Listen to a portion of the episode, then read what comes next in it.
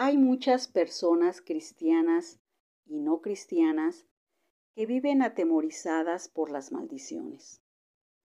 Pero, ¿qué son las maldiciones de acuerdo con la Biblia? ¿Y qué me dicen de las bendiciones? Es probable que hayamos escuchado frases como, yo los bendigo para que sean prósperos, para que tengan éxito, para que se les cancelen todas sus deudas. También es probable que, hayamos escuchado otras frases como, y reprendo todas las maldiciones generacionales, y todas las maldiciones y demonios de pobreza y de fracaso, y de cualquier bendición que el diablo les ha venido a arrebatar. Bueno, pues veremos qué dice la Biblia acerca de las bendiciones y las maldiciones. En primer lugar, esta doctrina de bendecir y maldecir que no está en la Biblia, enseña que el poder está en nuestra boca para que pasen cosas buenas o cosas malas. Y frecuentemente utilizan Proverbios 18, versículo 21 que en su primera parte dice, la muerte y la vida están en poder de la lengua. E interpretan este versículo como que hay que usar la lengua, es decir, las palabras, para que pasen cosas buenas. También dice esta doctrina errónea que cuando hablamos con fe suceden cosas positivas o cosas negativas. Que si tú dices cosas negativas, te pueden pasar cosas negativas. Y dos ejemplos de esta falsa doctrina son los siguientes.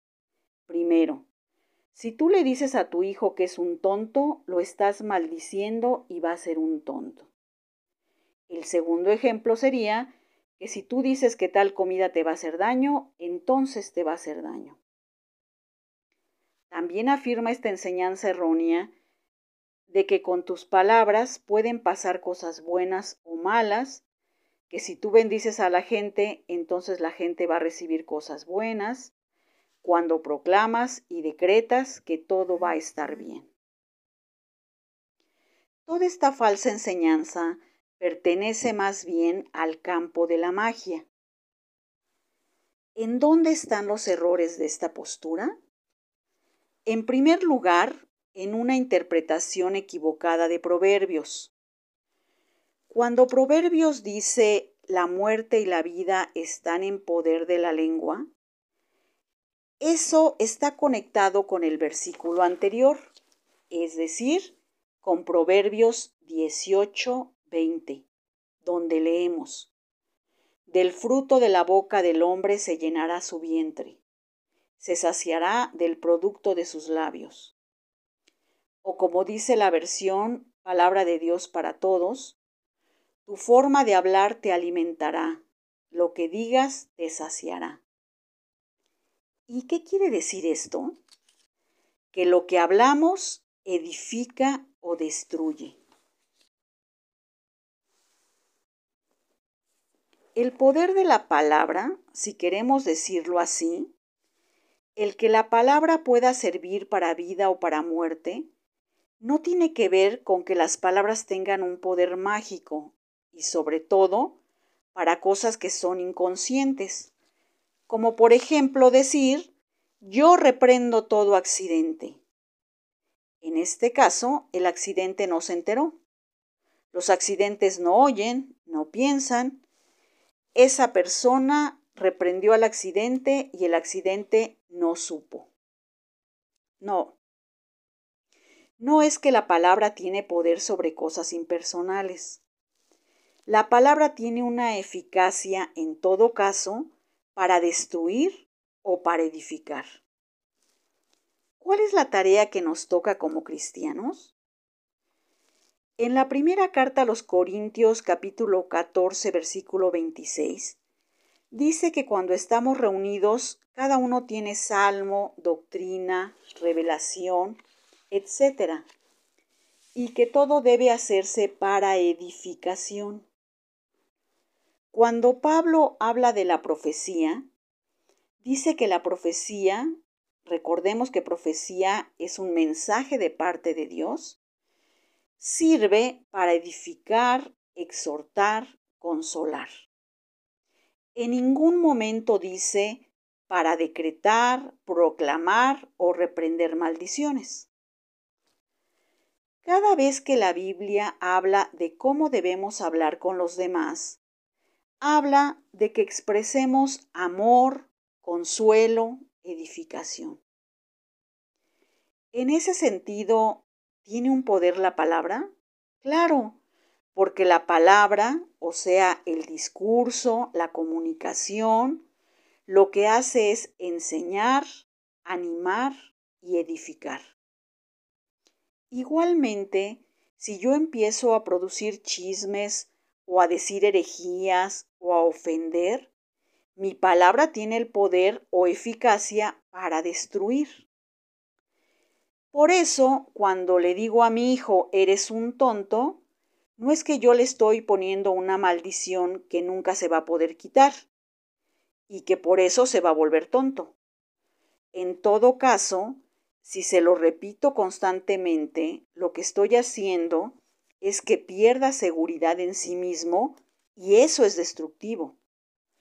Pero las palabras como tales no tienen poder. Hermanas, nuestras palabras no son creadoras. La palabra de Dios sí es creadora. Eso lo vemos en el relato de la creación en Génesis 1. Es terrible suponer que de la misma manera o de manera similar que Dios habla y crea, entonces nosotros hablamos y creamos. ¿Acaso me estoy comparando con Dios? Cuidado, ese es el pecado del diablo. Ese pecado es que nosotros querramos suponernos o convertirnos en dioses y afirmar algo como, si Dios habla y las cosas suceden, entonces yo hablo y las cosas suceden. Y la gran pregunta sería, ¿y tú quién eres para decir que como tú hablas las cosas pasan? Obviamente eso no está en la Biblia. También es una doctrina errónea y hay gente que vive en ese temor cuando se dice lo siguiente. Cuidado con las maldiciones, porque las maldiciones se pueden heredar a través de pecados que se hayan cometido. Por ejemplo, si alguien cometió idolatría, si alguien se metió en cuestiones del ocultismo, si alguien cometió pecados sexuales, entonces le abrió la puerta a una maldición y esa maldición se la heredó a sus hijos y a sus nietos. Ahora bien, ¿dice la Biblia algo así? En su etimología, la palabra bendecir es decir bien y la palabra maldecir es decir mal. Cuando nosotros hablamos de bendecir, lo único que estamos diciendo es decir bien o pedir el bien para alguien. Y cuando hablamos de maldecir, estamos diciendo que Dios ha dictado una sentencia sobre el que peca. Eso es lo que se entiende en la Biblia por maldecir y por bendecir. Tenemos que separarnos del concepto pagano, del concepto equivocado de la maldición, que se asemeja a la brujería. Pues en la brujería la maldición es una especie de trabajo, de mala vibra, que alguien te puede echar a través de un vudú, de una invocación o de algo que te dio de comer, o incluso de tu fotografía y por tanto la maldición es demoníaca, es satánica y que los demonios son los que a través de objetos llevan la maldición a aquel a quien se le echó la maldición. Todo esto es la idea pagana de maldición. Y por supuesto, No hay nada de eso en la Biblia. Y recuerda que la Biblia es nuestra máxima norma de fe. Y si algo no dice la Biblia, quiere decir que no es de Dios y no es parte de la fe cristiana. A continuación veremos algunos versículos que hablan de qué es la bendición y qué es la maldición. Por ejemplo, en Hechos 3:25 dice, Ustedes son los hijos de los profetas y del pacto que Dios hizo con nuestros padres, diciendo a Abraham, en tu simiente serán benditas todas las familias de la tierra. En este versículo el que bendice es Dios y es una promesa que se le dio a Abraham. ¿A través de quién se recibe la bendición? De la simiente de Abraham, pues dice, en tu simiente serán benditas las familias de la tierra. Ahora bien, pensemos que la simiente o descendencia de Abraham es Cristo. Entonces, ¿quién es el que bendice? Pues Dios en Cristo. ¿Y en qué consiste esa bendición? en la salvación. Por lo tanto, el que bendice es Dios y la bendición más importante se llama salvación. También hay muchos versículos donde se dice bendecir a Jehová, bendecir a Dios o bendito sea Dios. Por ejemplo, en Efesios 1.3 dice así.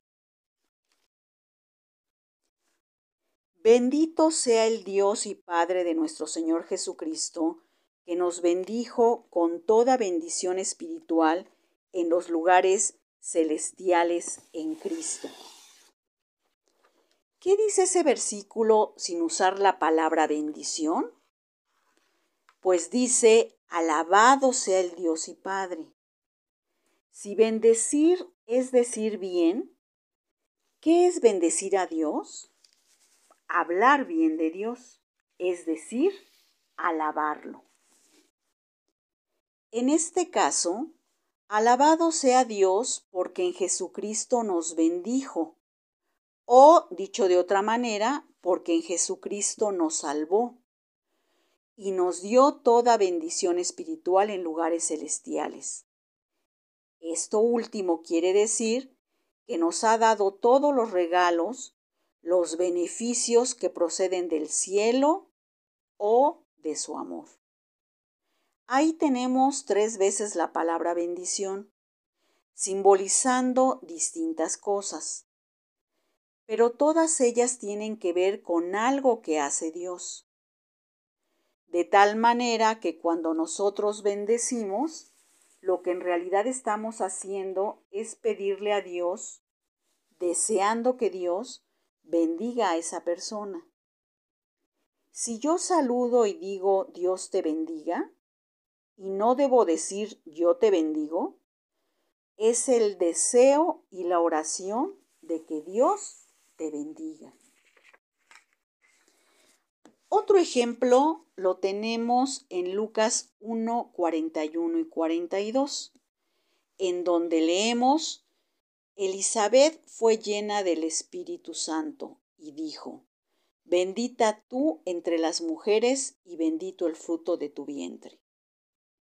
Aquí, Elizabeth saluda a María, quien está embarazada de Jesús, y le dice, Bendita tú entre todas las mujeres. Fíjense que Elizabeth no le está dando algo a María, lo que hace Elizabeth es reconocer que María tiene un favor especial de Dios. Y cuando Elizabeth dice, y bendito el fruto de tu vientre, pensemos que si bendecir es aportar algo mágico positivo, ¿cómo podría Elizabeth bendecir el fruto del vientre de María? Ese fruto es Jesús. Por lo tanto, en el sentido equivocado de bendecir, ¿Qué bendición le podría dar Elizabeth a Jesús? Pues ninguna. Entonces, ¿Qué quiere decir bendito el fruto de tu vientre? Quiere decir que Elizabeth está reconociendo que Jesús es alguien muy importante. Lo que Elizabeth dice es una alabanza a Jesús. No confundamos, por lo tanto, hermanas, bendecir con la magia blanca. Hagamos un pequeño resumen hasta aquí. Bendecir es alabar, si es el caso de Dios. Bendecir es pedir por alguien, si es el caso de alguna persona. O compartir lo que tenemos. Si yo comparto mi comida con el pobre, lo estoy bendiciendo. Pero no hay ninguna magia allí. Como cuando oramos y decimos que estos alimentos, Señor, se los des a, los que no los, no los tienen. Allí sí hay magia, porque cuando yo abriera los ojos, ahí no debería de haber nada, pues Dios se los llevó a quien no los tiene.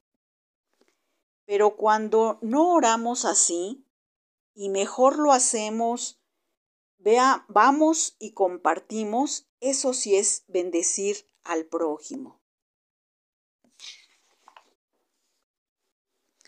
Veamos ahora algunos pasajes de la Biblia que hablan de maldecir. Por ejemplo, en Génesis 49 tenemos el relato de Jacob bendiciendo a sus doce hijos. ¿Qué es la bendición a fin de cuentas? Es una oración, es pedirle a Dios por algo bueno, especialmente por regalos espirituales para alguien. No, no lo confundamos con cosas materiales. Pero en la oración no solo pedimos, también recibimos palabra de Dios, lo que conocemos como profecía. ¿Qué hizo Jacob con sus hijos en este pasaje? Les dio palabra de Dios, oró por ellos, pero no les pasó alguna cuestión mágica. Génesis 49.1 dice,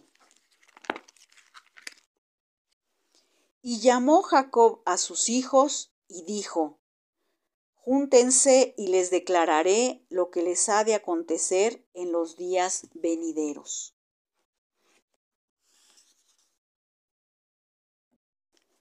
Ahí Jacob da una serie de mensajes sorprendentes, profecía en ese sentido, como el que le da a Judá de donde saldrá el Mesías.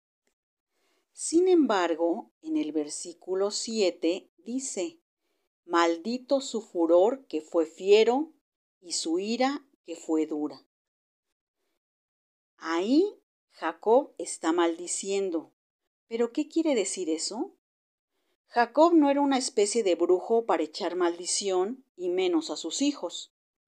¿A quién le está diciendo eso? A Leví y a Simeón. Pero para empezar está diciendo, maldito sea su enojo. Lo que Jacob está diciendo es que hacía unos 40 años que Leví y Simeón habían matado unas personas indefensas y que habían sido crueles. Entonces lo que Jacob está diciendo es repruebo su enojo injusto, repruebo sus acciones crueles. Ahí no hay ninguna relación con los demonios, por esa idea de que las maldiciones son demonios, que son satánicas. ¿Hay, algo de satánico en lo que está diciendo Jacob? No, para nada. Sin embargo, está maldiciendo, es decir, está hablando mal, está desaprobando un acto injusto. Ahora vayamos a Éxodo 20. Muchas personas que enseñan este pasaje hablan que hay maldiciones generacionales en la Biblia, hasta la tercera y cuarta generación. Vamos a ver si es cierto que dice eso la Biblia. Éxodo 20 está hablando de los diez mandamientos. Y el segundo mandamiento dice, no te harás imagen. Al final del versículo 5 leemos, Porque yo soy Jehová tu Dios, fuerte, celoso, que visito la maldad de los padres sobre los hijos hasta la tercera y cuarta generación de los que me aborrecen. Alguien puede decir, ahí está la maldición. No vayamos tan rápido. ¿Dónde está la palabra maldición en esos versículos? Dice, yo visito la maldad de los padres sobre los hijos. Ahí no encontramos la palabra maldición. Para ahí, para empezar ahí, no habla de maldiciones. Segundo, Dios ha dicho que en la simiente de Abraham serán benditas todas las familias de la tierra. Eso lo encontramos en Génesis 12.3. Y eh, podríamos preguntarnos entonces, ¿Dios quiere bendecir al mundo o maldecir al mundo? Pues la respuesta es bendecir al mundo. Por eso muchos piensan que las maldiciones deben ser satánicas, que no pueden venir de Dios. Bueno, si las maldiciones generacionales se adquirieron por pecados y se heredan como demonios que influyen en nuestra vida, si ese fuera el caso, que los demonios traen las maldiciones y las maldiciones son satánicas, Repito, si ese fuera el caso, entonces se supondría que una oración de liberación podría liberarnos de esas maldiciones. Pero en el texto de, en el texto de Éxodo 25, ¿quién es el que realiza la acción? Pues es Dios. No habla de maldiciones, habla de visitar la maldad y el que visita la maldad es Dios. Visitar es conocer, juzgar, incluso castigar en este contexto. Acabo de decir que quien visita la maldad es Dios. Si esto fuera una maldición, ¿acaso alguien podría reprender a Dios? ¿Puedo actuar contra lo que Dios decide? de ninguna manera. Aquí no está hablando de maldiciones generacionales, sino de las consecuencias del pecado y de lo que enseñamos a nuestros hijos. Y que las consecuencias son una manera en que Dios juzga el pecado. Por eso en Deuteronomio 27 se reitera este principio. ¿Qué son las maldiciones a fin de cuentas? Las consecuencias del pecado, pero como un juicio justo, no como de una procedencia satánica. Continuando en este pasaje de Deuteronomio 27, el versículo 14 dice, Y hablarán los levitas y dirán a todo varón de Israel en alta voz Maldito el hombre que hiciere escultura. Maldito el que deshonre a su padre o a su madre. Maldito el que redujera el límite de su prójimo. Maldito el que haga errar al ciego en el camino. Maldito el que pervierte el derecho del extranjero, del huérfano y de la viuda. Maldito el que se acueste con la mujer de su padre. Maldito el que tenga relaciones sexuales con un animal etc. Y en Deuteronomio 28 sigue, por ejemplo, en los versículos 16 al 20.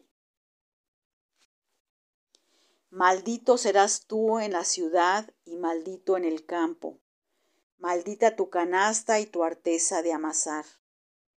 Maldito el fruto de tu vientre, el fruto de tu tierra, la cría de tus vacas y los rebaños de tus ovejas. Maldito serás en tu entrar y maldito en tu salir. Y Jehová enviará contra ti la maldición, quebranto y asombro. Si Deuteronomio 27 dijera y el brujo mayor de los cananeos le echó la maldición a los hebreos, podríamos confirmar la doctrina errónea acerca de las maldiciones, pero el texto no dice así. Los que hablan en este pasaje bíblico son los levitas, o sea, los siervos de Dios. Ellos, los levitas, son los que están promulgando la maldición, es decir, la advertencia. Entendamos aquí la lectura de las maldiciones como la advertencia de que si no guardo la ley, hay consecuencias del justo juicio de Dios. Solo para confirmar, ¿quién enviará la maldición según Deuteronomio 28, 20? Dios.